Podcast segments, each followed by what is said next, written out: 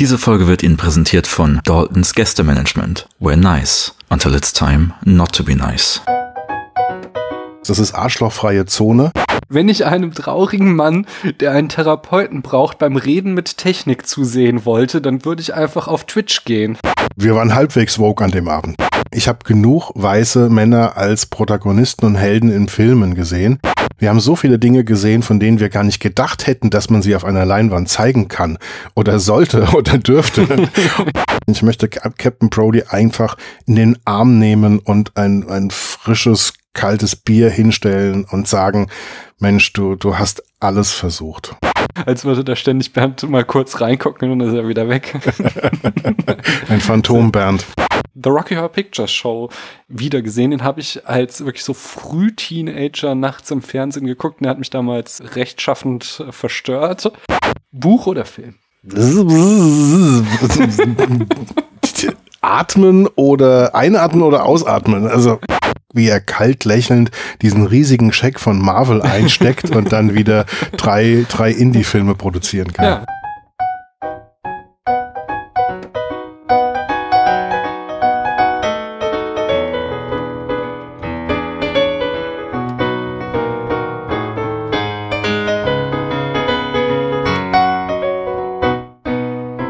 Hallo, hier spricht Daniel. Ich sitze ja an einem sonnigen Samstagvormittag, wobei wir gehen jetzt auf Mittag zu.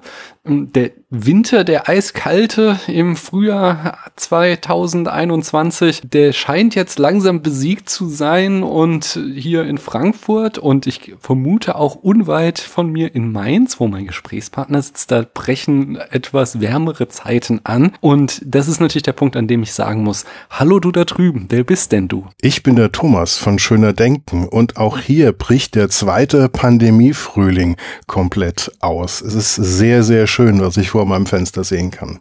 Ja, Mensch, gell, wir sitzen jetzt schon ein Jahr in dieser Pandemie drin. Vor einem Jahr hatten wir den ersten Lockdown. Da musste ich auch noch nicht dran denken. Das ist schon krass. Ja. Aber ich äh, versuche die Stimmung äh, mir zu erhalten, indem ich eben mit spannenden Menschen über interessante Themen spreche. Und einer davon, das bist du. Und da ist natürlich dann auch meine Standardfrage immer, woher aus diesem wunderschönen Internet könnte man dich denn kennen? Du hast es eben schon gesagt. Ja, äh, schöner Denken gibt's schon was länger. Ich glaube, wir haben ähm, irgendwie schon lange die, die zehn Jahre hinter uns. Wir haben die tausendste Podcast-Folge auch Wahnsinn. schon lange hinter uns. Und äh, wir haben deswegen auch so viele Folgen, weil weil wir normalerweise, wenn nicht gerade eine Pandemie ist, einmal in der Woche zusammen mit Freunden ins Kino gehen und direkt nach dem Kinofilm, vor dem Kino, ob es stürmt oder schneit, ähm, in 10, 15 Minuten unseren ersten Eindruck aufnehmen. Das war eigentlich mal so unser Kerngeschäft. Ansonsten viel Science Fiction und, und äh, natürlich großes Herz für japanische Filme, ganz klar. Aber ähm, ja, jetzt in der Pandemie gibt's längere Folgen und äh, mit nicht so viel Ensemble sozusagen. Aber wir machen natürlich weiter. Jetzt muss ich sagen, Schöner Denken ist der schönste Podcast-Name auf der ganzen Welt und beneide dich immer darum, dass du äh, oder ihr die Idee hattet, euren Podcast so zu nennen, weil es ist, es ist einfach perfekt, finde ich. Das finde ich super. Du bist der Einzige, der sich jemals da positiv geäußert hat, echt? weil ich habe echt mit dem Namen gehadert, weil wir ja nicht als Filmpodcast angefangen angefangen hatten, sondern uns mit allen schönen Dingen, die den Kopf betreffen, sozusagen, ähm, ähm, damit beschäftigt haben. Und ich dachte dann, als dann klar wurde, wir konzentrieren uns am Ende des Tages doch auf Filme und wir sind jetzt ein Filmpodcast geworden, dass da ein, ein Name, der auf den Film verweist, irgendwie sinnvoller gewesen wäre. Aber ähm, nach, nach zehn Jahren und tausend Folgen ist es für ein Rebranding auch zu spät. Hm, ja, finde ich auch, sollte, sollte bleiben. Also für immer und ewig schöner Ding. Ein so schöne Wortkreation, die macht mich immer glücklich. Ich bin damals auf euch gestoßen, also ich höre euch als auch schon echt viele Jahre. Ich weiß es gar nicht mehr wie lange, aber ich bin auf euch gestoßen über eins eurer Steckenpferde, nämlich eure Casts zur Nippon Connection. Magst du dazu noch mal zwei, drei Worte sagen? Du sagtest eben schon große Liebe für den japanischen Film und da macht ihr ja, da geht ihr immer noch mit die Extrameile bei der Nippon Connection. Magst du sagen, was die Nippon Connection ist und was ihr dann dazu immer macht? Genau, Nippon Connection ist das japanische Filmfestival außerhalb von Japan. Es ist, äh, ich glaube, es ist sogar das größte japanische Filmfestival, das ähm, ohne Genrebegrenzungen äh, unterwegs ist. Und ähm, es findet jedes Jahr ähm, auch schon seit ähm, über zehn Jahren in ähm, Frankfurt statt, ist mal von Japanologen, von Studenten gegründet worden und ist, ist ähm, super erfolgreich. Und ich bin irgendwann tatsächlich äh, überredet worden, damals von Gary, kann ich mich noch erinnern, ähm, dass wir auf jeden Fall mal nach Frankfurt kommen sollen und dann uns Nippon Connection anschauen sollen. Und wir haben es schon beim ersten Mal richtig gemacht, dass wir tatsächlich Urlaub genommen haben und dann jeden Morgen von Mainz nach Frankfurt gefahren sind und nachts wieder zurück. Und ähm, mittlerweile machen wir das professioneller. Mittlerweile übernachten wir auch in Frankfurt. Wir sind also die ganze Woche da und schauen uns pro Tag irgendwie zwischen zwei und vier Filmen an. Und ähm, das ist schon ein besonderes Erlebnis, weil die Atmosphäre, also erstens mal sind die japanischen Filme halt unglaublich variabel. Es sind so viele unterschiedliche Highlights von Anime, Kinderfilmen über äh, Samurai-Filme bis hin zu modernen sozialkritischen Highlights. Da ist, da ist eigentlich alles. Es ist eine viel größere Genrebreite, als wir sie sonst kennen würden. Und ähm, das ist, ähm, das zieht auch, ähm, glaube ich, ähm, andere Menschen an. Die Atmosphäre ist großartig. Es ist von der Atmosphäre vielleicht das schönste Festival in Deutschland und ich nenne das auch mal, ich, vielleicht darf ich das sagen, ohne dass du das wegpiepsen musst, das ist arschlochfreie Zone. das und, muss nicht wegpiepsen. und ähm, deswegen hat sich auch schon so ähm, richtig ein, ein Kreis von, von Freundinnen und Freunden gebildet, die sich da ähm, freuen, sich jedes Jahr auf Nippon Connection zu sehen. Es gibt auch ein Filmblogger, Filmpodcaster, Frühstück, das wir dann rituell ähm, dann währenddessen auch machen, das immer freitags stattfindet. Und ja. Du hast noch eine Sache, die ganz wichtig ist, die jetzt nicht so rauskam. Ihr begleitet das eben auch in eurem Podcast. Also ihr geht immer, kommt dann immer raus aus der Vorstellung und sprecht direkt über den Film, wie ihr es ja auch sonst immer macht. Ähm, und das Schöne ist dann, dass sich in den letzten Jahren das immer mehr so äh, zu einem Tummeln um dieses Mikrofon. Ich durfte auch ein einziges Mal dabei sein, weil eigentlich so Mai ist leider bei mir die Zeit, wo ich meistens nicht in Frankfurt bin. Aber einmal habe ich es geschafft. Da warst du absurderweise nicht dabei. Da stand ich in dieser großen Runde. Die Folge wurde auch bei euch veröffentlicht, aber du hattest keine Lust auf den Film und warst deswegen gerade in einem anderen Film. Ähm, und da stehen dann immer ganz, ganz viele Menschen, die ganz schlaue Dinge über Filme sagen dürfen und können.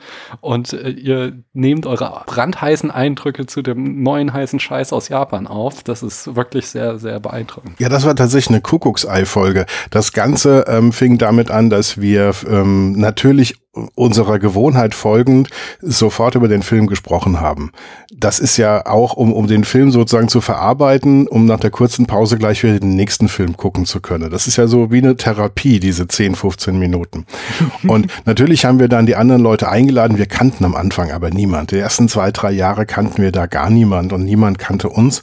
Und ähm, wir haben das dann immer über Social Media gesagt. Also wenn ihr Lust habt, ähm, so sehen wir aus und die sind wir, wenn ihr da Lust habt, nach dem Film mit uns zu reden. Und dann, ich weiß gar nicht, wer damit angefangen hat, aber irgendwann ging das schlagartig los, dass wir dann ähm, Schneeland kennengelernt hatten, ähm, ähm, Kompendium des Unbehagens kennengelernt haben, ähm, die Abspanngucker dann dort waren und ähm, dann ging das dann tatsächlich plötzlich los. Wir hatten am Anfang waren auch diese, diese Filmpodcaster, Filmblogger, Frühstücke, da saßen wir zum Teil auch eher alleine und das hat alles Jahre gedauert sozusagen, bis das funktioniert hat. Aber es ist ähm, ein wunderbares Beispiel dafür, man sollte einfach nicht aufhören, wenn man eine gute Idee hat und äh, wenn man sich dann vernetzen will. Das dauert manchmal einfach und das hat wirklich ein paar Jahre gedauert. Jetzt ist es so, dass äh, wir sehr, sehr eng auch mit Nippon Connection im Filmfestival zusammenarbeiten, sogar ähm, das einen offiziellen Festival-Podcast machen dürfen, mhm. wo wir schon fünf Folgen produziert haben. Das mache ich ähm, Alex zusammen ähm, von den Abspannguckern, was total viel Spaß macht. Aber es ist auch so, dass nach den Filmen ähm, die Leute schon rufen, wenn wir ähm, nicht sofort dann auf dem Parkplatz sind, um die Aufnahme zu machen, ja. Und wenn wir tatsächlich uns für einen anderen Film entscheiden als die meisten, dann hat in dem Fall ähm, Alex eine Kuckucksei-Folge gemacht, inklusive schöner Denken, Anmoderation und Abmoderation, obwohl wir gar nicht dabei waren, wo ich dachte, wow, jetzt, also jetzt haben wir tatsächlich sitzen wir angekommen, jetzt hat's geklappt. Ja, also das ist mittlerweile sehr schön, aber es hat sehr lange gedauert, bis es dann ähm, geklappt hat. Ähm, jetzt ist es toll. Ja, ganz, ganz toll. Ich hoffe, dass im Sommer wir so weit sind. Ich weiß nicht, wie es wird mit der Impfung, aber es wäre schon geil. Und ich hoffe, dass ich dann auch Zeit habe. So, so. Bei mir sind noch keine Veranstaltungen oder Urlaube geplant für diesen Mai. Von daher, zumindest auf meiner Seite wäre alles klar für eine Nippon Connection. Jetzt muss nur noch die Welt mitspielen. Ja, ich fürchte, dass die Mutanten uns noch mal ein Jahr auf die Bank schicken. Aber, aber Nippon Connection findet auf jeden Fall immer wieder, ja. äh, auch virtuell statt. Ähm, und das kann man ja dann vom heimischen Sofa aus sich sehr gute Filme anschauen. Und es wird auch drüber gepodcastet, ja. Hm. Also Open Podcast habe ich letztes Jahr schon gemacht, werde ich auch wieder machen. Und ähm, im März kann man übrigens auch nochmal Nippon Connection Filme gucken. Die machen dann nochmal ein paar Filme aus 2020, ähm, die man dann nochmal online gucken kann. Das ist vom 1. Hm. bis zum 31. März auch nochmal ein Tipp. Ja, da hattet ihr neulich auch einen Podcast nochmal zu, nicht wahr? Auch sehr hörenswert. Hört da rein. Thomas, magst du ein Spiel mit mir spielen? Ja. Sehr schön. Und zwar, ähm, ich hatte ja immer Filme langweilig erklärt in letzter Zeit. Mir waren aber die Erklärungen von anderen ausgegangen und habe dann selbst welche geschrieben, mit denen war ich aber nicht glücklich, weswegen ich jetzt in einer Folge, die noch nicht veröffentlicht ist, schon ein neues Spiel einmal ausprobiert habe und du bist nun der Zweite, der damit ran darf. Und zwar heißt es die Rezension hat einen Punkt. Okay. Ich habe mir Rezensionen von Letterboxd ausgesucht, von anerkannt guten Filmen, die diese Filme äh, aber ihrerseits nur mit einem halben, einem oder anderthalb Sternen rezensiert haben. Diesmal sogar nur eineinhalb Sterne. Das heißt, 0,5 äh, Punkte von 5 haben die alle den Film gegeben. Und oftmals ist es genau ein Aspekt, der die Leute richtig wütend machte an dem Film. Deswegen hat die Rezension einen Punkt, den trage ich dir vor und du darfst raten, um welchen Film es sich handeln könnte. Geil. Ja, okay, bin bereit. Okay, die erste. Dieser Film macht keinen Sinn. Warum muss die arme Familie die reiche Familie austricksen? Das ist total uncool. Wenn sie nicht arm sein wollen, sollen sie einfach her Parasite. arbeiten. Parasite. ja, das ist vollkommen korrekt. Sehr schön. Der nächste. Oh man, es ist so schlecht. Alle Enden aus Dark Knight aus Dark Knight übereinander gestapelt wie ein Burger. Wahrscheinlich Batman, ähm, der Nein, nein, es ist, ähm, es ist der gleiche Regisseur wie Dark Knight. Der, der entscheidende Hinweis ist die vielen Enden übereinander gestapelt. Ah, okay, es könnte Tenet sein. Nein. okay, dann muss ich, dann muss ich passen, leider. Es ist Inception. Die ah, verschiedenen okay. Traumebenen, aus denen sie immer aussteigen müssen. Okay, äh, kein Wunder. Ich gehöre aber zu der Fraktion, die sagt, dass ähm, Villeneuve das hält, was Nolan verspricht und kriegt uh. dafür immer auf die Löffel. okay. Nächster ein halber Punkt. Wie zum Teufel kann eine Tasse Tee jemanden hypnotisieren? Get Tut out. leid. Was zum Teufel soll das sein? Ja, großartig. Und eine fantastische Szene. Ja, es ist in der Tat The Sunken Place, nicht wahr?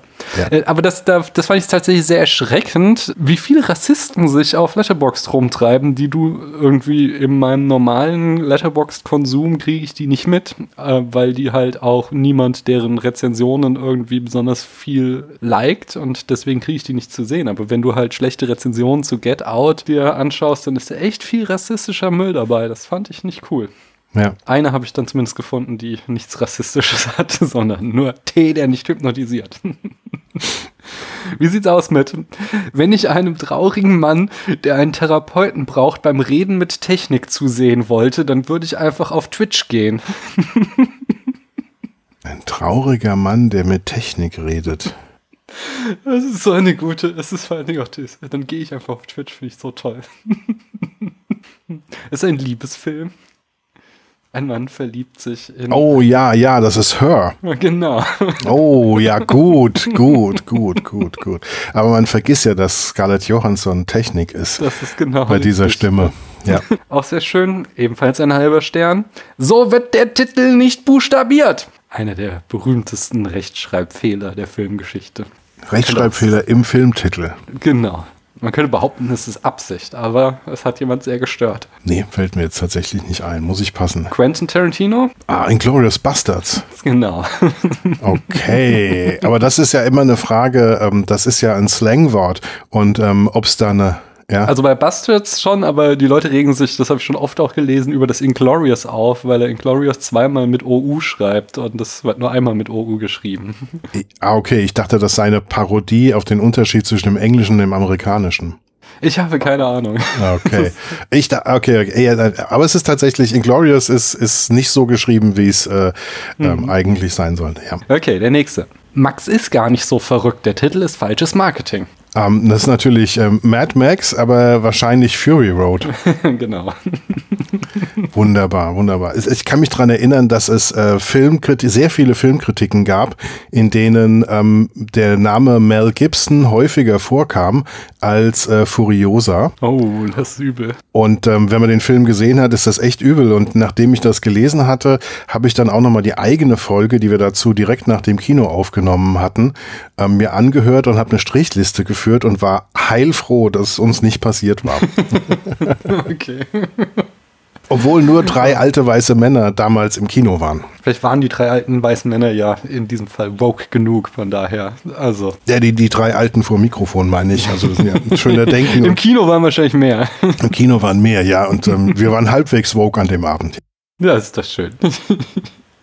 Wie wär's mit die Duolingo-Eule hätte die Aliens besser unterrichten können? Um, Arrival. genau. Sehr geil, sehr geil. Wobei es ja gar nicht darum geht, die Aliens zu unterrichten, aber nun gut. Das ist ein Film, den ich überhaupt nicht mehr als Science Fiction wahrnehme, sondern als Melodram. Und ähm, ich ab einem gewissen Punkt, die meisten wissen, welcher Punkt das ist, in dem Film so sehr geweint habe, dass oh ich dann auch viel nicht mehr äh, scharf sehen konnte von der Vorführung. und als dann das Licht anging, saß neben mir ein Mann, der noch älter war als ich. Und der hatte auch total rote Augen und ein nasses Gesicht und gab mir seine Taschentücher. Hm, oh man, das ist ja schön. Ja, ja, das Weinst du auf den Film? Leider ja. Was heißt leider? Das ist doch eigentlich was Schönes. Also, neulich hatte ich hier den Christoph, der sagte, wenn der Film dich zum Weinen bringt, dann hat er genau das erreicht, was er wollte, weil dann hat er quasi was in dir bewegt. Ja, es gibt so Punkte, auf wo, wo ich meine total meine Kontenance verliere. Ähm, das ist oft, ähm, wenn jemand für andere einsteht. Hm. Also dieser Captain, mein Captain-Effekt. Ja, mhm. oder dieser Spartakus-Effekt, ja, ich mhm. bin Spartakus, wo dann alle aufstehen, die noch aufstehen können. Das zerreißt mich total. Mhm. Und ähm, mittlerweile ähm, ist es aber schlimmer. Also bei Nippon Connection, bei Being Good, habe ich so sehr die Fassung verloren, dass ähm, die ähm, anderen Nippon Connection Freunde schon Angst hatten und mich dann irgendwann später dann nach dem Film aus dem Kino gebracht haben. Und ähm, ich kann mich erinnern, wir hatten einen Film, wo ähm, drei Freunde in meinem Alter beschrieben werden und einer von den dreien stirbt in dem Film. Und danach konnte ich nicht podcasten. Also ich oh. habe, Hendrik musste eine Viertelstunde warten, bis ich wieder sprechen konnte. Ja. Also das ist schon, manchmal wünsche ich mir, ich, ich würde da ein bisschen, bisschen mehr Selbstkontrolle haben. Auf der anderen Seite ist es natürlich, ähm, ja, eine befreiende Reaktion. Ja, kathartisch, nicht? Ja, ja. Die nächste. Ich habe den Film nicht gesehen, aber ich weiß, dass die Frauen gar nicht so klein sind, also schon falsche Werbung. Oh ja, Little Women natürlich, wunderbar. Und die Frauen sind natürlich normal groß. Ähm, ganz, ganz, ganz starker Film. Also hat mir unglaublich gut gefallen. Ich habe ich hab das ganze Ding angeschaut, ohne zu merken, dass meine illegale Kopie keine Untertitel hatte. Aber das ist schwer. Aber in dem Film wird sehr wenig gesprochen. Und es ist ein Mainstream-Film, der lange Zeit ohne Gespräch auskommt. Mm, also ja, es ist schon so Independent Arthouse-Kino, französischer Film äh, aus dem vergangenen Jahr, wurde sehr gehypt in der Filmbubble. Oh, da habe ich, da habe ich eine große Lücke, was französische Filme betrifft, selbst bei den aktuellen. Also insofern muss ich passen. Das ist das Porträt einer jungen Frau in Flammen. Oh mein Gott, ja. Den wiederum habe ich gesehen und ich liebe ihn total. Ähm, aber da reden doch eigentlich die Frauen relativ viel. Aber am, am, ja, nicht am Anfang, das ist richtig. Ja. Die ganze Szene, wie die Bilder verloren gehen, also wie sie die Leinwände wieder aus dem Wasser holt und so weiter, stimmt. Es ist ja schon so ein Film, also der auch ganz stark einfach mit Blicken und äh, ja, spielt. Und, absolut. Äh, von daher sind die Kamera wird immer sehr lange gehalten, wo dann auch nicht gesprochen wird. Ich glaube, darauf bezog sich hier die Kritik. Ich habe den äh, meinen meinen Freunden vom vom Sneakpot schöne Grüße, den habe ich den eingebrockt, weil da ist es immer so, einer darf einen Film vorschlagen, seit hier Sneak nicht mehr ist. Und äh, ich war da zu Gast und habe ihn für die nächste Woche äh, eben Porträt einer jungen Frau in Flammen, dass sie den gucken. Ich habe sie schon gewarnt, sie begeben sich aus ihrer Komfortzone, aber sie waren ein bisschen sauer, weil das nun gar nicht ihr Film war, weil er so sehr langsam erzählt ist. Und ich oh. mag ja total gerne langsam erzählte Filme, aber es ist nicht jedermanns jeder aber der ist, der ist absolut großartig. Und ja, er hat natürlich wenig Dialog, aber er ist der einzige Film, den ich kenne, der den umgedrehten Bechteltest nicht besteht. Das heißt, es gibt keine zwei Männer, die miteinander reden würden, geschweige denn hm. äh, nicht über Frauen reden würden. Hm. Ja.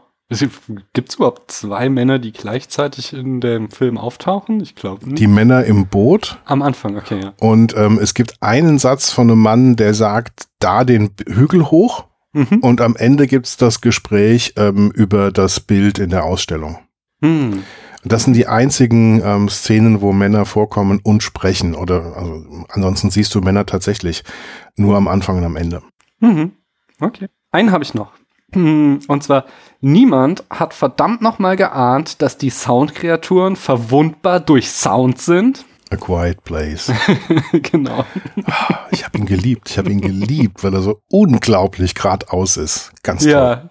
Und Emily Plant ist der Hammer. Er ist sehr, sehr spannend. Ich habe auch eigentlich äh, mir in den Oberschenkel gekrallt, besonders bei der Geburtsszene. Das, das, ja. das ist hart. Aber, aber ich muss auch zugeben, man darf nicht zu lange drüber nachdenken. Es gibt so einige Stellen, äh, wo man ja. Logiklöcher suchen kann, aber ich bin auch nicht so der Typ, der das macht. Wobei ich auch, ehrlich gesagt, ich bin nicht der Typ, wenn mir ein Film gefällt. Wenn mir ein Film nicht gefällt, dann fange ich da an zu motzen. Nee, also das war doch schlecht aus dem und dem Grund, aber wenn mir ein Film mich so catcht, wie hier auch A Quiet Place, dann ist es tatsächlich so, dass mich Sachen nicht stören, wie, ja, keine keine Ahnung. Also auf so einer, auf so einer Ebene der Reflexe sozusagen, der Kinoreflexe funktioniert ja im Kinosaal mhm. unglaublich gut. Allein der Gesichtsausdruck von Emily Blunt ganz am Ende als sie das Gewehr durchlädt. Das ist praktisch das, die, das letzte Bild des Films. Allein das ist schon die Eintrittskarte wert. Und also man kann ähm, durchaus nach dem Film über Details diskutieren, aber während des Films hat er einen so genial am Haken, dass ja. da geht's mir wie dir, das ist mir wurscht, auch wenn die Leute recht haben. Es ist schon ewig her und ich muss den Film mal wieder gucken, um zu schauen, wie er auf mich wirkt. Aber es war so, ich hatte damals bei The Cell ein ähnliches Kinoerlebnis, weil da ist so, da hatte Jennifer Lopez so hier in ihrer Hand so den Button, den sie drücken musste, um aus den Träumen wieder auszusteigen. Und ich saß wirklich die ganze Zeit im Kino so und drückte mit meinem Daumen auf diesen Punkt, wo sie diesen Knopf hat, weil ich so, geh da raus, geh da raus. Und das hat mich halt auch so unglaublich angespannt, dieses Filmerlebnis. Ja. Das ist genau, und, und das hat halt auch was für sich, weil es einfach so, so ein, wie gesagt, so eben Affektkino oder so ist. Das ja. ist äh, wirklich, ja, das kann man schon mal machen. Ich habe dir Fragen zugeschickt. Ja. Hast du dir Gedanken gemacht zu den Fragen? Ja, ähm, habe ich. das ist schön. Denn äh, das wäre meine nächste Rubrik, der spätfilmische Brustfragebogen. Und da lautet meine erste Frage an dich. Wenn es eine Sache an einem Film gäbe, die du gerne ändern würdest, welche wäre? Keine. Ich habe darüber ah. nachgedacht. Ich bin die ganze Liste meiner Fünf-Sterne-Filme mal anhand von Letterboxd-Einträgen durchgegangen. Und nein, ich würde da nichts ändern wollen. Bei Filmen, die irgendwie mittel oder schlecht sind, ist das eh, da will man so viel ändern.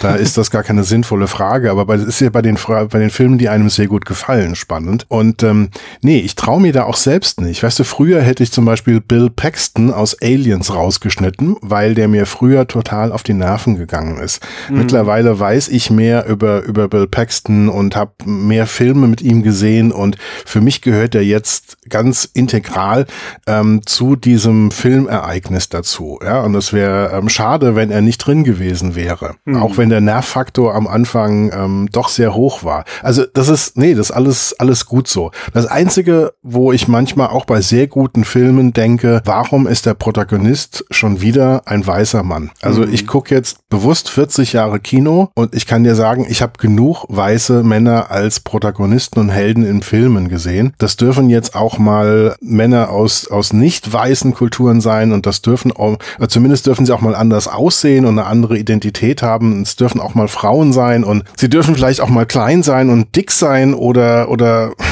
gehandicapt sein oder was auch immer. Ich, es, es langweilt mich, dass irgendwie nur Brad Pitt in ein Raumschiff steigen darf, mhm. um seinen anderen weißen Vater im Weltall zu finden. Also, mhm. Hm, also so, das geht, aber das ist etwas, was halt äh, viele Filme trifft und äh, nicht eine Sache an einem Film. Ja, also den, den, ersten Aspekt fand ich sehr gut von dir. Äh, und zwar, äh, man ist ja immer auch an einem ganz bestimmten Zeitpunkt in seiner eigenen Biografie und Sachen, die einem an einem Film da nicht gefallen, die können ja zu einem anderen Zeitpunkt in deinem Leben dir sehr, sehr viel bedeuten. Und angenommen, genau. du hättest diese magische Macht und hättest das dann da rausgestrichen, ähm, dann würde dich das ja, äh, ja, vielleicht später noch bereuen. Ich gucke gerade, ich habe neulich mit irgendjemandem zu dem weiße Männer-Ding, habe ich neulich beim WTF Podcast eine Frau reden hören. Ich weiß nur nicht mehr, wer es war. Es war entweder was, ich glaube, es war Selma Hayek oder es war Jodie Foster. Die waren jedenfalls beide gerade da. Und ich glaube, es war Selma Hayek. Das war auch ein sehr gutes Interview. Und sie nochmal quasi sagte, wie erfrischend das ist, was sich so in den letzten zehn Jahren getan hat in Hollywood an Diversität und wie andere Leute besetzt werden können. Weil sie, sie hat ja damals Frieda gemacht und der hat ja irgendwie enorm, also sie hat die Hauptrolle gespielt, hat den produziert. Ich glaube, sie war auch am Drehbuch beteiligt und so. Das war so ihr Ding. Ding. Und der ist ja eigentlich, war ein enormer Erfolg. Und sie hat einfach gar keine Anschlussprojekte angeboten bekommen. Sie blieb auch danach noch irgendwie so die heiße Latina. Die Rollen hat sie weiter angeboten bekommen. Und das war für sie unglaublich frustrierend. Und da sagte sie, das ist schon schön jetzt einfach zu sehen, dass es jetzt da eine neue Generation gibt, wo eben mehr Menschen von, mit anderen Hautfarben, mehr Menschen, mehr Frauen, mehr Menschen mit anderer sexueller Orientierung und so weiter Chancen in Hollywood kriegen. Und es geht natürlich als viel zu langsam, aber wenn wir mal auf die 90er und 2000er zurückblicken, da ist sich schon was am Bewegen. Das finde ich auch eine sehr schöne Sache. Ja, und ähm, Arrival und Alien wären andere Filme und sie wären immer in der Gefahr, durchschnittlicher zu sein, mhm. wenn sie auch wieder mit einem klassischen weißen Mann besetzt worden wären. Mhm. Mhm. Auf jeden Fall. Welches Genre schaust du denn am liebsten? Ja, das muss ich auch so ein bisschen über so die Zeitlinie mal sehen. Also früher ganz klar Science Fiction. Also äh, ein Raumschiff, das Weltall, Menschen auf der Brücke eines Raumschiffes und sie fliegen durchs All. Das ist, das hatte schon so einen riesigen Bonus sozusagen. Mhm. Aber je älter man wird, desto mehr wird man ja konfrontiert mit anderen Filmen und wenn ich was gelernt habe, dann, dass es in jedem Genre und in jedem Land unglaublich interessante Filme gibt, die einem die Perspektive aufweiten. Das ist dann durch Nippon Connection, durch den ersten Besuch. Wir hatten dann da 20 Filme, die uns alle irgendwie komplett ähm, den Kopf von, von links nach rechts gebürstet und von innen nach außen gebürstet haben. Wir haben so viele Dinge gesehen, von denen wir gar nicht gedacht hätten, dass man sie auf einer Leinwand zeigen kann oder sollte oder dürfte. und ähm, also danach war ähm, danach war es durch, nur noch Mainstream-Kino zu gucken zum Beispiel. Ja, oder nur noch Science-Fiction und Action-Kino, am besten beides zusammen und dann war immer so, das äh, war das Ensemble immer glücklich, mit dem wir ins Kino gegangen sind, aber das, das reicht nicht mehr. Und mittlerweile ähm, gucke ich mit Lukas ähm, Odette oder John Casavetes oder das ist natürlich mit den japanischen Filmen, aber es sind so viele ganz unterschiedliche Genre. Ich mag vor allen Dingen Genre Bastarde. Also wenn jemand hingeht und erzählt eine klassische Geschichte, aber andersherum. Also ich gebe dir mal ein Beispiel. I was never really here. Hm. Das ist eigentlich die schon tausendmal gesehene Geschichte von so einem harten Typ, der die, der noch härter ist als die Bösen und der dann die Bösen tötet, um ein Kind zu retten, das dann irgendwie Gefahr droht, bei irgendeinem Superbösewicht unter die Räder zu kommen. Und dieser Film erzählt genau diese Geschichte, aber ähm, Lynn Ramsey erzählt sie als Arthouse-Film hm. und ähm, stellt, stellt einige Dinge auf den Kopf und da, wo das Genre, wo die Erwartungshaltung an das Genre ähm, frustriert werden, wird dieser Film unglaublich großartig. Jetzt hat er auch tolle Darsteller. Joaquin Phoenix spielt sich die Seele aus dem Leib. Aber das ist so, so ein Beispiel dafür, wo dadurch, dass ähm, ein Genrefilm völlig anders erzählt wird, dass er dann, ähm, dass er dann besonders ähm, interessant wird. Border ja. ist, ist, auch so ein Film, ja, mhm. der eigentlich ein, ein eigentlich ein Fantasy-Film ist, der mhm. aber mhm. als ähm, Sozialrealismusfilm praktisch dargestellt wird und das Fremdsein auch von einem Regisseur, der in mehrerlei Hinsicht fremd ist in der Kultur, in der er lebt, ähm, dann auch ganz anders dargestellt wird. Ist auch so ein Genre-Bastard, der unglaublich toll geworden ist. Mhm. Border habe ich noch nicht gesehen, steht seit Ewigkeiten auf meiner Watchlist. Ist ähm, ganz toll. Ja. Bei You Were Never Really Here, den habe ich letztes Jahr im Sommer geguckt, als es mir emotional sehr schlecht ging und da war es mit Abstand die falscheste Wahl, die ich hätte treffen mm. können, weil er sich halt äh, sehr fertig macht. Von daher war da auch mein Urteil nur so, ja, muss ich irgendwann nochmal gucken, kann ich jetzt einfach nichts zu sagen in dem Augenblick. Ja, da aber, muss es passen, ja, das stimmt. Ja, aber Lynn Ramsey finde ich auch eigentlich ganz, ganz toll. Von daher kann ich mir vorstellen, wenn ich den Film nochmal in einer anderen Stimmung schaue, dass er mir auch sehr zusagen wird. Ich habe aber weitere Fragen an dich und zwar, was ist denn dein Lieb Lieblingsmonster? Ja, es ist schon ganz klar ähm, das äh, Monster von, von Giga aus Alien, weil mhm. es die, das ist so kompromisslos. Das zwingt die Menschen, Entscheidungen zu treffen und die Gestaltung, die, die hat wirklich sowas, sowas Fremdes. Man glaubt, man, man fühlt, dass diese, ähm, dass dieses Monster ähm, uns wegmacht, ohne, ohne zu zucken. Also die, die, die Reinheit der Komposition, äh, der Konzeption, es ist nur drauf ausgelegt, um zu überleben. Das, das hat auch kein Gewissen, das kennt auch keine Schuld, das kennt keine Wahnvorstellungen ethischer Art, nur seine Feindseligkeit übertrifft noch seine Perfektion. Hm. Ja, ja, das ist eine gute Wahl. Und nette Monster zählen sowieso nicht als Monster, die habe ich gleich äh, rausgenommen beim Überlegen. Ja. Äh, dann mache ich gleich weiter. Und zwar, mit welcher Protagonistin oder welchem Protagonistin würdest du gerne mal in, äh, aus einem Film würdest du gerne mal ein Bier trinken? Das sind tatsächlich in dem Fall zwei Männer. Ähm, einmal wäre das Scott Lang. Das ist der Mann, der zu Ant-Man wird. Aha, ja. Ich finde, Paul Rudd ähm, verkörpert den auch ganz, ganz großartig. Das ist, das ist jemand, ähm, mit dem ich das Gefühl habe, da einen, einen wunderbaren Abend ähm, im Kino und in der Kneipe und sonst wie verbringen zu können. Und ähm, tatsächlich ist es ähm, Captain Brody aus Jaws. Hm. Oh, okay. Was würdest du mit Captain Brody aus Jaws besprechen? Ich würde ihm sagen, dass er sich nicht so einen Kopf machen soll, dass er wirklich versucht, er hat alles versucht, was im Rahmen seiner Möglichkeiten stand.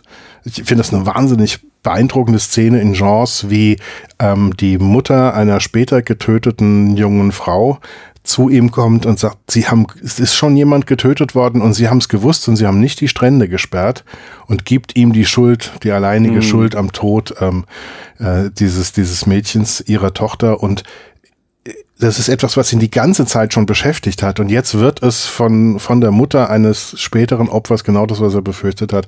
Das, das wird ihm dann jetzt hier so vorgehalten. Und du siehst im Gesicht von Roy Scheider, wie, wie, wie er sich selbst die Schuld gibt und wie es ihn zerfrisst. Und das ist ganz, ganz großartig. Und ich möchte Captain Brody einfach in den Arm nehmen und ein, ein frisches, kaltes Bier hinstellen und sagen, Mensch, du, du hast alles versucht. Macht. Ja Gib dir nicht allein die Schuld. Ich glaube, ich hätte mir einen lustigeren Abend vorgestellt, aber ich kann, man kann man machen, kann ich, kann ich verstehen. Kann ich Ach, der würde dann irgendwann lustig werden, der Abend. Ja.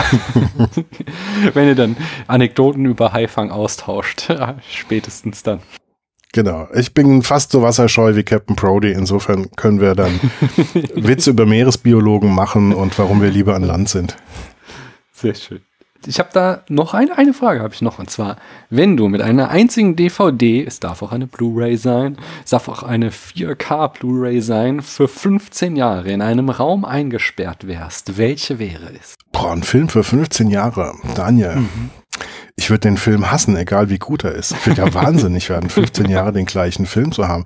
Ganz ehrlich, auf meiner DVD wäre die Enzyklopädie Britannica. Das ist wahrscheinlich das Einzige, was ich 15 Jahre lang ähm, mir reinziehen könnte, Stück für Stück, Artikel für Artikel, ohne wahnsinnig zu werden.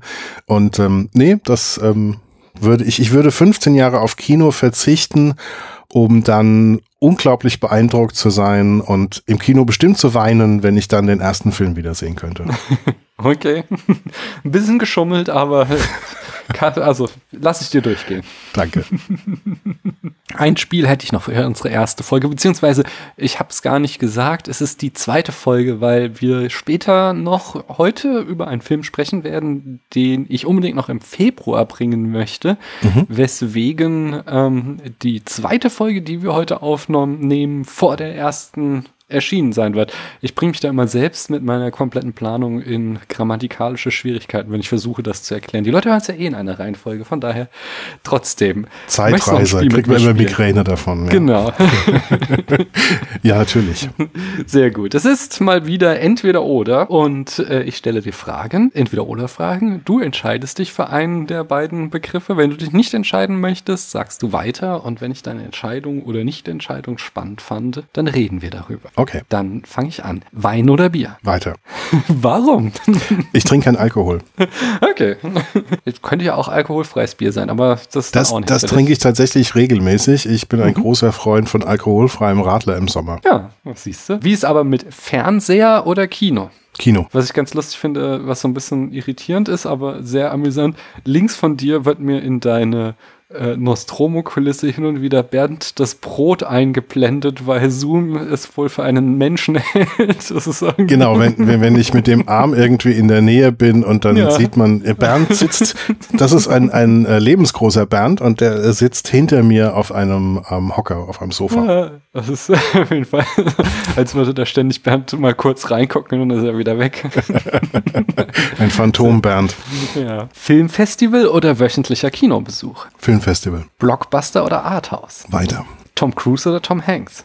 Tom Hanks. 80er Tom Cruise oder 2000er Tom Cruise? 2000er Tom Cruise. Scientology oder QAnon? Boah, weiter. Hayao Miyazaki oder Akira Kurosawa? Miyazaki. Warum? Also ich glaube, dass das Kurosawa ist kanonisiert und da haben sehr, sehr viele Leute alle Filme gesehen, glaube ich. Und für mich ist aber jetzt, ich entdecke jetzt Miyazaki seit mhm. zwei Jahren und ich habe früher nie japanische Anime, das war mir alles irgendwie zu laut und ich kannte diese Miyazaki-Filme überhaupt nicht. Und jetzt entdecke ich nach und nach. Ähm, wir haben jetzt Porco Rosso letztes Jahr geguckt und ich habe mit meiner ähm, Patentochter diesen wunderbaren Ponyo geguckt und mhm. jetzt habe ich mit den Abspannguckern zusammen Nausicaa gesehen. Das ist so großartig in, in der Zeichnung, in der Poesie, in der, ähm, auch in der Dramaturgie, in der Erzählung. Das sind so fantastische Filme, wo ich mir nicht gedacht hätte, dass, dass man das als, als gezeichneten Film in so einem Anspruch überhaupt machen kann. Da steckt so viel drin. Also ich halte Miyazaki momentan, ist das für mich so eine unglaubliche Wunderkiste und ich bin total froh, dass ich noch so viele Miyazakis vor mir habe, die ich noch entdecken darf. Ja, das ist echt schön. Was denn von denen, die du bisher gesehen hast, dein Lieblings-Miyazaki? oh, oh, Sophie's Choice, ja. Also Porco, Porco Rosso, äh, sie sind alle sehr, sehr stark. ähm, Porco Rosso fand ich wirklich gut, weil der auch so eine interessante politische Ebene hat. Ja, ich bin lieber mhm. ein Schwein als ein Nazi großartiger Film. Aber Nausicaa, das ist ja der Film, bevor Studio Ghibli war, ja. der ist schon so voller Kraft und so voller Ideen und schon in gewissen Bereichen so außergewöhnlich gut. Ähm, da habe ich einen heiden Respekt, dass, dass er mit seinem allerersten Film da schon gleich ähm, auf so einem Niveau arbeitet. Hm, cool, cool, cool. Sag du mir doch mal Vorstadthaus oder Loft in der Stadt? Loft in der Stadt. Apartment über einer Scheune oder Loft in der Stadt? Loft in der Stadt. Zirkus oder Zoo? Zoo. Antonio Banderas oder Choma Sharif? Weiter. Griechen oder Römer? Griechen. Römer oder Araber? Weiter. Mittelalter oder Antik? Antike. Al Pacino oder Robert De Niro? Al Pacino. Nausicaa oder Mononoke? Nausicaa in dem Fall. Hast du Mononoke schon gesehen? Nein, gehört noch zu denen, auf die ich mich freue. Da kannst du dich drauf freuen, das ist mein Lieblings-Miyazaki-Film. Und er ist sehr ähnlich Nausicaa. Okay. IMDB oder Letterboxd? Letterboxd. Wikinger oder Franken? Franken. Warum? Äh, ich glaube, bei den Wikingern haben wir so viele Klischeebilder von Hörnern und Helmen und ähm, wie die gewesen sein sollen und alles starke Männer. Mittlerweile wissen wir, dass die Hälfte von denen starke Frauen waren. Also ähm, du kennst diese Geschichte, dass sie die Gräber äh, mittlerweile genauer untersuchen und festgestellt haben, dass die meisten dieser ähm, Kriegergräber, dass da sehr viele Krieger, Kriegerköniginnen und nicht Kriegerkönige ähm, drin liegen. Also ich glaube, wir haben von den Wikingern ein so schräges Bild, das irgendwie besser zu 50er Jahre Filmen passt als zur Realität. Hm. Das, da finde ich die, die realen Franken eigentlich, ähm, außerdem sind das die Underdogs ähm, in diesem bayerischen Staat und das finde ich irgendwie sehr hübsch. Okay, aber heute sind sie das. Es gab ja mal Zeiten, in denen die Franken ganz Europa beherrschten. Von daher, da waren sie nicht die Underdogs.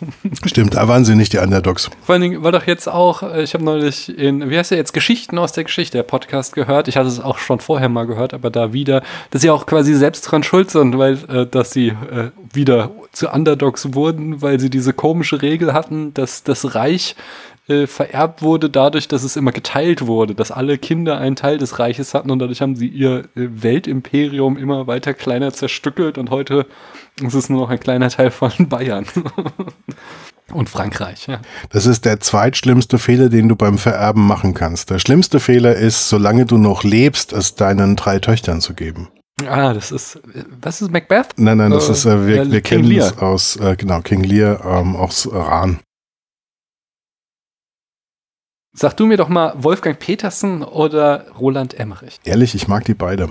Ah, also in dem Fall sagst du wahrscheinlich dann weiter. Genau. Und, aber ich muss jetzt natürlich, weil alle haben immer geschrien, ähm, Wolfgang Petersen, auf gar keinen Fall Roland Emmerich. Was magst du denn an Roland, Roland Emmerich? Ich finde, dass er die Eier hatte, diesen Godzilla-Film zu machen, und zwar anders, als es also sozusagen vorgegeben ist. Das fand ich total mutig und dass er überhaupt so die Eier hat, auch sowas wie Independence Day durchzuziehen und dass er so, so das Genre so sehr liebt, dass er versucht, das Beste aus dem Genre hinzukriegen und manchmal geht das so grandios schief. Aber, aber selbst wenn es schief geht, echt, dann, dann willst du ihm dann auch noch mal sagen, hey, der nächste, beim nächsten kriegst du es vielleicht wieder hin.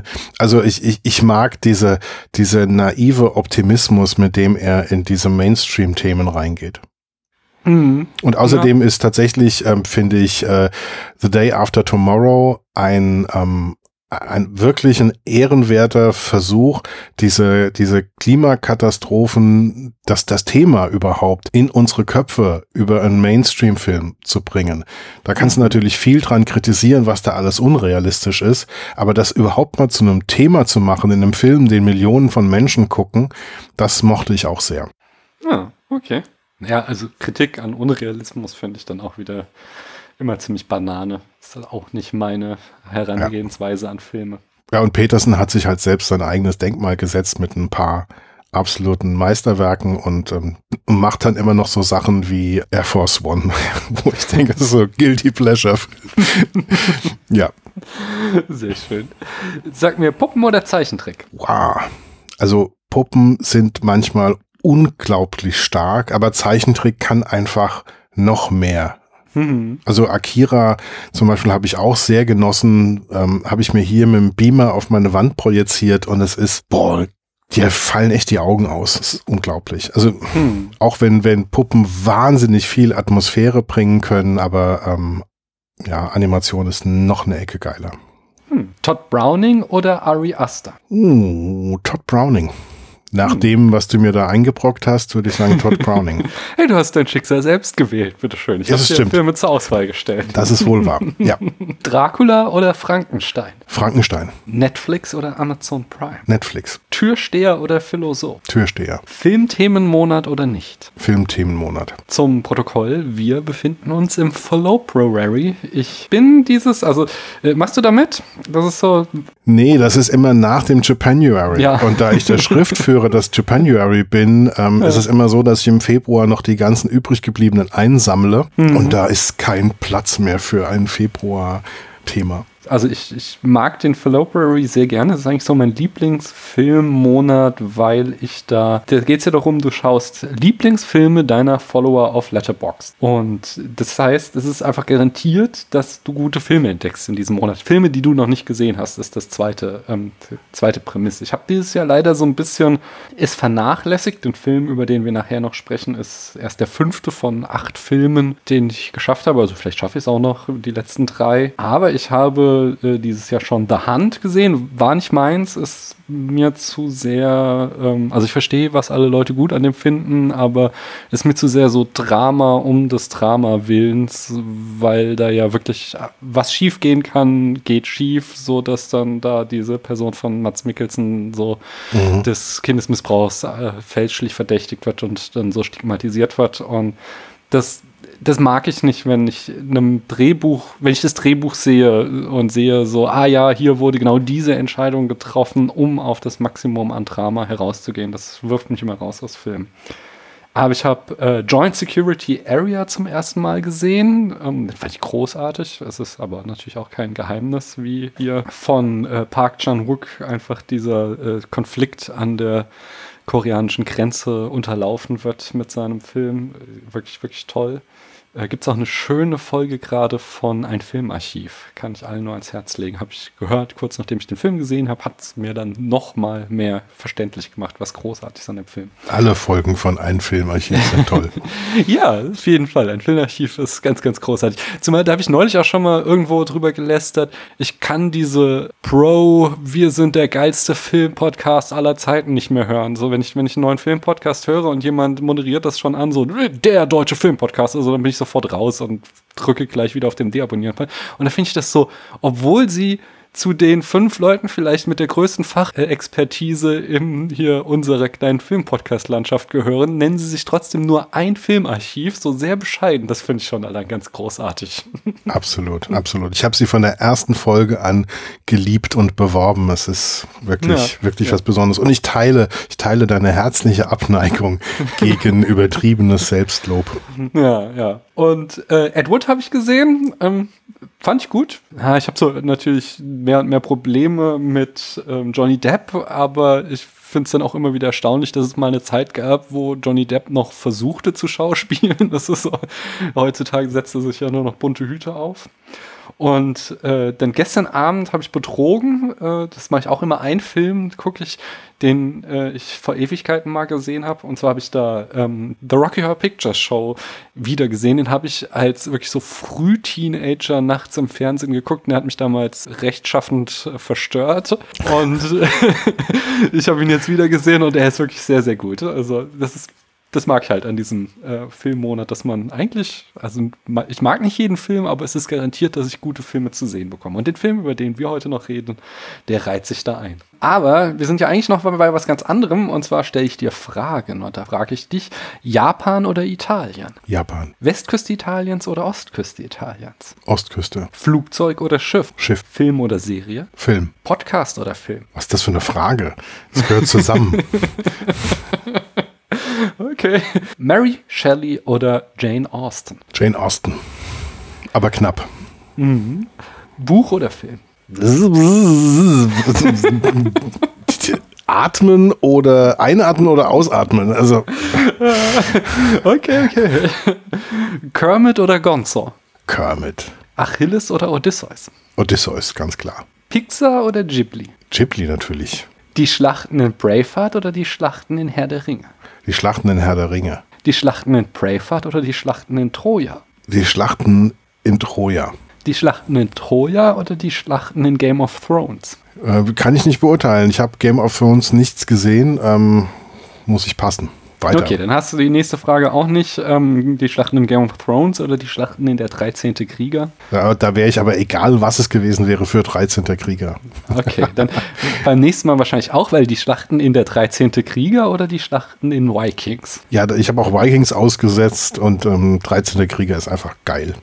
Okay. Der Sonntag nach dem Samstag, an dem wir diese Folge aufnehmen, äh, dort erscheint meine Folge mit Flo zu der 13. Krieger. Ähm, Wunderbar. Ich sag mal so, Flo ist eher bei dir, als ich es bin. Okay. aber, Ihr sprecht aber, aber auch in, in das, über die Szene, wie er die Sprache lernt. Ja, aber auf jeden Fall. Das war auch so mein Fazit. Ich habe lieber über den Film gesprochen, als ich ihn angeschaut habe, weil ich finde, die ganzen Themen, die in dem Film verhandelt werden, finde ich alle super spannend.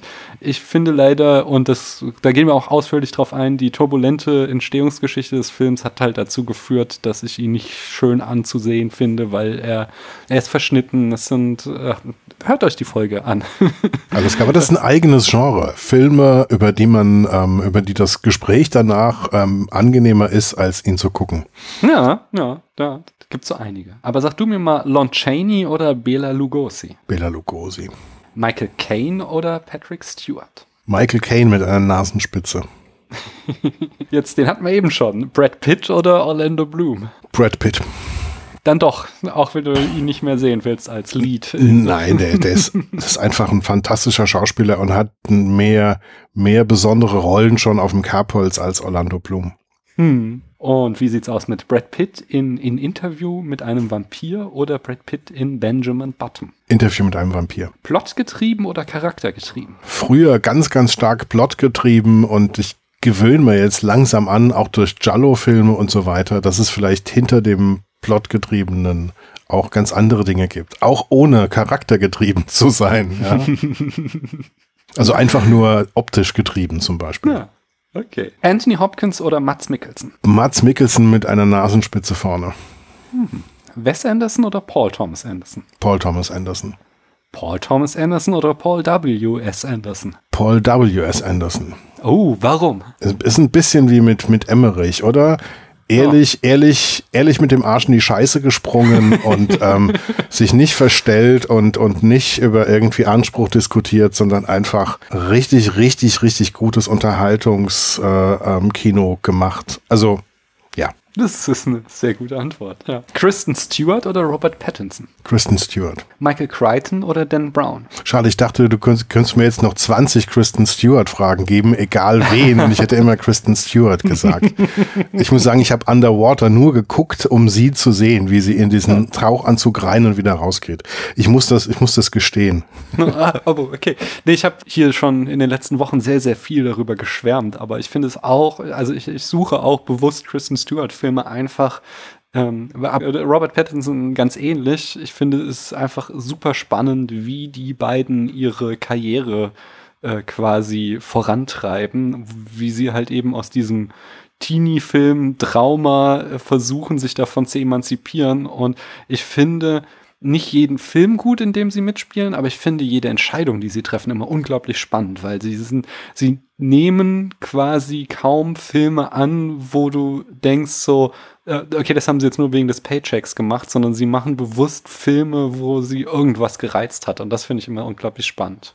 Aber es gibt einen großen Unterschied zwischen den beiden. Ich glaube, Pattinson ist nicht der Typ, der wirklich genau versteht, warum die Filme gut sind, die er macht. Und der auch vielleicht nicht wirklich versteht, warum gut, wirklich gut ist, was er als Leistung auf die Leinwand bringt. Ich glaube aber, dass Kristen Stewart auch ähm, irgendwann Filme Regie führen wird, produzieren wird und Drehbücher schreiben wird. Und ich, das traue ich Herrn Pattinson nicht zu. Mm, das sehe ich anders, muss ich ganz ehrlich sagen. Ich habe einen schönen, ich weiß gar nicht über welchen Pattinson-Film vom, vom äh, Wollmilchcast, den ich auch immer wieder gerne empfehle. Äh, schöner Filmpodcast. Ähm, und da sagten sie, dass zum Beispiel, ähm, was Robert Pattinson sehr bewusst macht, ist, dass er immer dieses Ding macht, ich mache einen Blockbuster, wie jetzt zum Beispiel Tenet, um meinen Namen als A-Star im Gespräch zu halten, um danach wieder eine Handvoll Indie-Filme zu machen, die ich nur aufgrund meines Namens mitfinanzieren kann. So, und äh, das ist schon eine sehr gute Strategie. Von daher, ich würde ihn nicht so früh abschreiben. Aber bei Kristen Stewart bin ich ganz bei dir. Ich glaube, sie, ja. ich, ich schätze sie sehr, sehr hoch und alles, was sie macht. Aber das von dir eben gerade beschriebene Szenario macht Jake Gyllenhaal ähm, mhm. über ganz viele Jahre schon absolut perfekt. Es sieht so wie du. Wie er kalt lächelnd diesen riesigen Scheck von Marvel einsteckt und dann wieder drei, drei Indie-Filme produzieren kann. Ja, Michael Crichton oder Dan Brown? Michael Crichton auf jeden Fall. Der hat ähm, das äh, Buch Andromeda's Train geschrieben, beziehungsweise Ja. auch den Film ähm, vor allen Dingen gemacht. Und das ist ähm, Andromeda's Train aus den 70ern, ist, ist ganz klar einer meiner totalen Lieblingsfilme. Gar keine Frage. Sehr schön. Horror oder Drama? Horrordrama. Ich glaube, da kommen wir auch später noch zu. Patrick Swayze oder Sam Elliott? Patrick Swayze. Mulan oder Elsa? Boah, weiter. Dann wirst du beim nächsten auch erfreut sein. Elsa oder Anna? Weiter. Musical oder nicht? Nicht. Wie sieht's dann aus mit Dirty Dancing oder Flashdance? Dirty Dancing. Deutscher Expressionismus oder Film Noir? Deutscher Expressionismus. 90er Keanu Reeves oder 2010er Keanu Reeves? 2010er Keanu Reeves. Warum? Wegen der John Wick Filme? Ja, ich glaube schon. Also ich habe den, den ersten John Wick ein paar Mal geguckt und das ist einfach in sich ein perfekt gebauter Film und ich finde, dass je älter er wird, dass er dass er doch ein bisschen mehr, mehr Bandbreite hat und ich finde das großartig, egal wie, welche Filme er macht. Er hat so einen unzerstörbaren Kern, der, der immer durch diese Filme durchscheint, auch durch mittelmäßige Filme. Also wir haben jetzt ja, ähm, Christiane ist ja gerade dran, ähm, Keanu Reloaded zu machen. Ähm, das, ich finde das interessant, dass wenn jemand so eine Ausstrahlung aus sich heraus hat, dass das durch alle Filme tatsächlich durchläuft. Und je älter er wird, desto unübersehbarer ist das. Mm, John McTiernan oder James Cameron? James Cameron. Die Hard 4 oder Die Hard 5? Puh, Also vier, aber das ist ja drei Tage verschimmelt oder zwei Wochen verschimmelt. Also Stummfilme der 20er oder Tonfilme der 30er?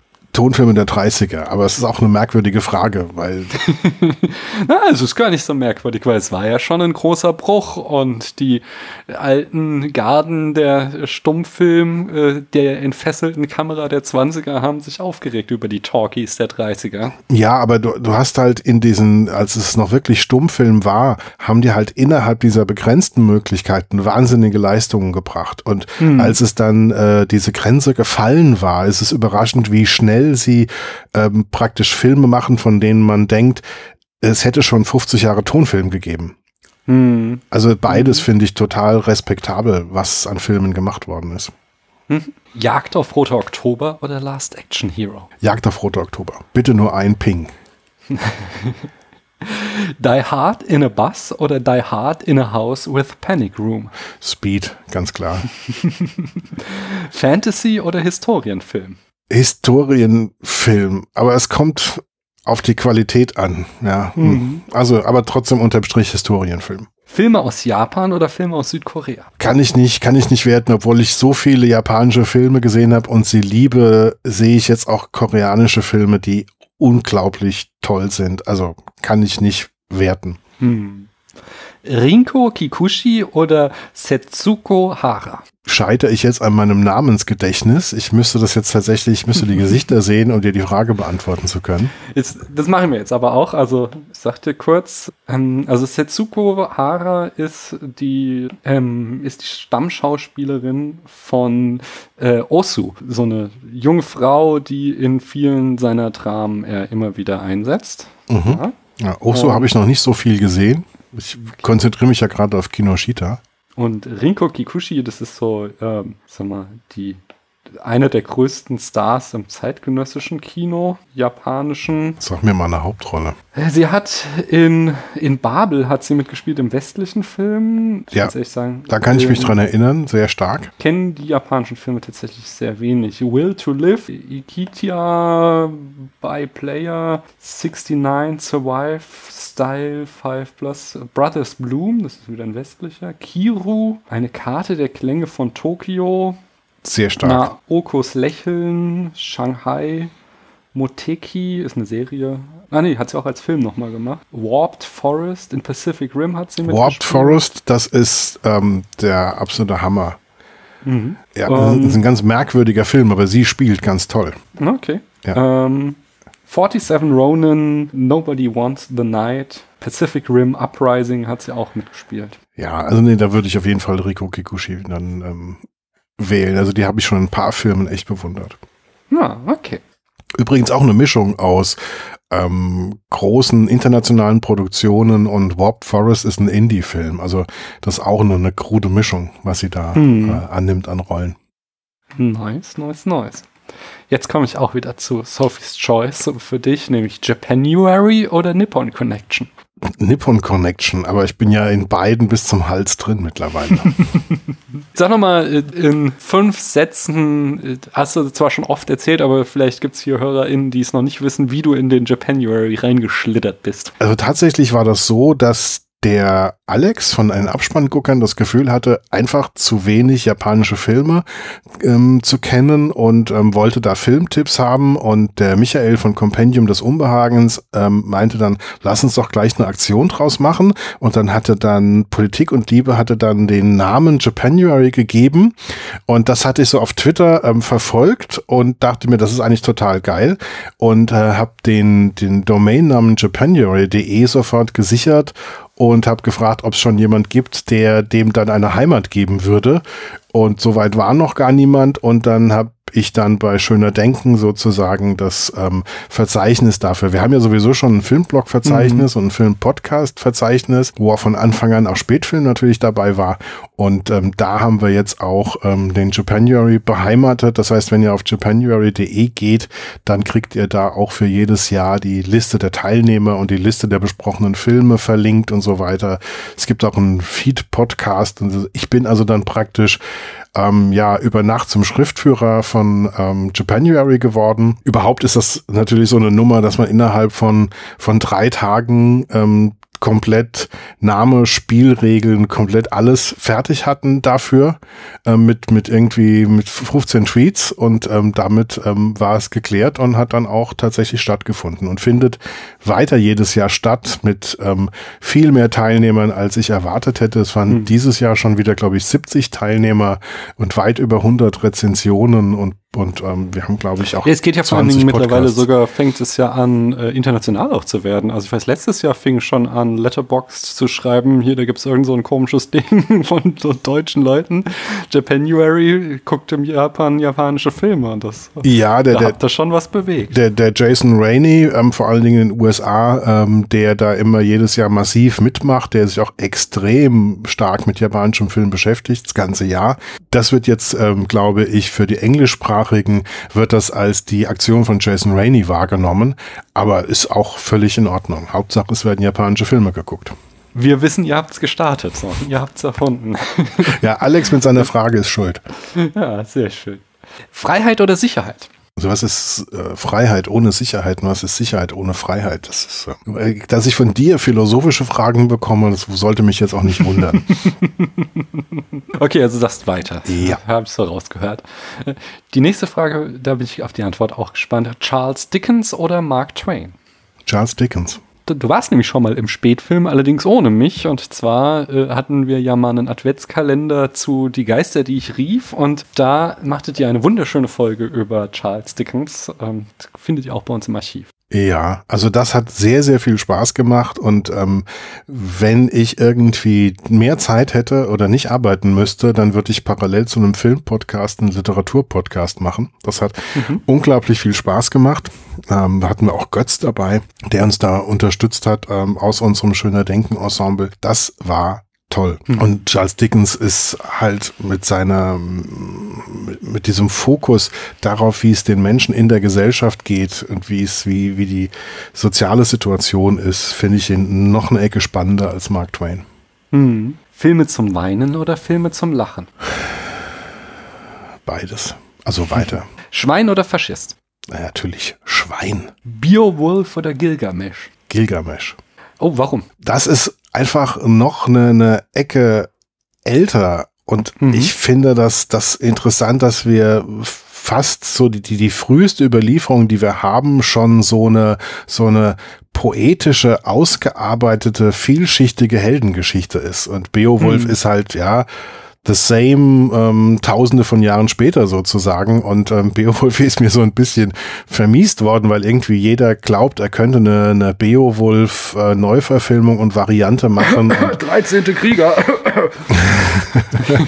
ja, und na, es, ist, es gibt diese, es gibt doch diese ähm, ja, diesen ja, computeranimierten ja, Film, den Zemeckis, glaube ich, ähm, gemacht hat. Das ist so, so ganz, ganz fürchterlich äh, mit der Mutter von Beowulf, die aussieht wie Angelina Jolie und so weiter. Und ich finde, Beowulf ist so sehr durch den Kakao gezogen worden, ja. dass da irgendwie so ein Schatten drauf liegt. Aber Gilgamesh schaut mich einfach um, dass das so alt ist und mhm. schon so poetisch und so vielschichtig. Schön. Zwei Sachen habe ich noch. Eine, Schmerz oder nicht? Schmerz. Und eine letzte Frage für dich. Schöner denken oder schöner sprechen? schöner denken ist schöner sprechen. ja, das war doch das perfekte Schlusswort. Wir haben es jetzt gerade auch schon mal gesagt. Sag's noch ein letztes Mal für alle, die hier zuhören. Wo können sie deine schöne Sprech äh, Stimme sprechen hören und denken, wenn sie noch mehr von dir hören wollen? Ja, nicht nur meine Stimme, sondern auch von ganz vielen Leuten aus unserem Ensemble sozusagen und auch ganz viele Gäste unter schöner-denken.de. Wir sind im Web unterwegs, nicht bei Spotify oder so, sondern da, wo tatsächlich das Internet noch offen ist und wo RSS-Feeds RSS-Feeds sind. Das heißt, uns findet ihr auch über iTunes und überall da, ähm, wo man ähm, äh, Podcast-Feeds ähm, haben kann. Wie gesagt, unter schöner-denken.de mit OE, nicht mit Ö. Und unter schöner Denken ohne Bindestrich auf Twitter sind wir sehr aktiv und sind wir, reagieren wir auch sehr schnell drauf. Und da kann man mit uns auch sehr gut kommunizieren. Schön. Ich sage nochmal danke, dass du hier warst. Wir machen gleich weiter. Das haben die Leute da draußen schon gehört. Und ich hoffe mal, sie werden nicht das letzte Mal von dir auf dieser Welle gehört haben. Vielen Dank, dass ich da sein durfte. Ich fand's toll. Schön. Und ich sage außerdem, wie immer, danke, dass ihr bis hierhin zugehört habt. Tschüss. Tschüss.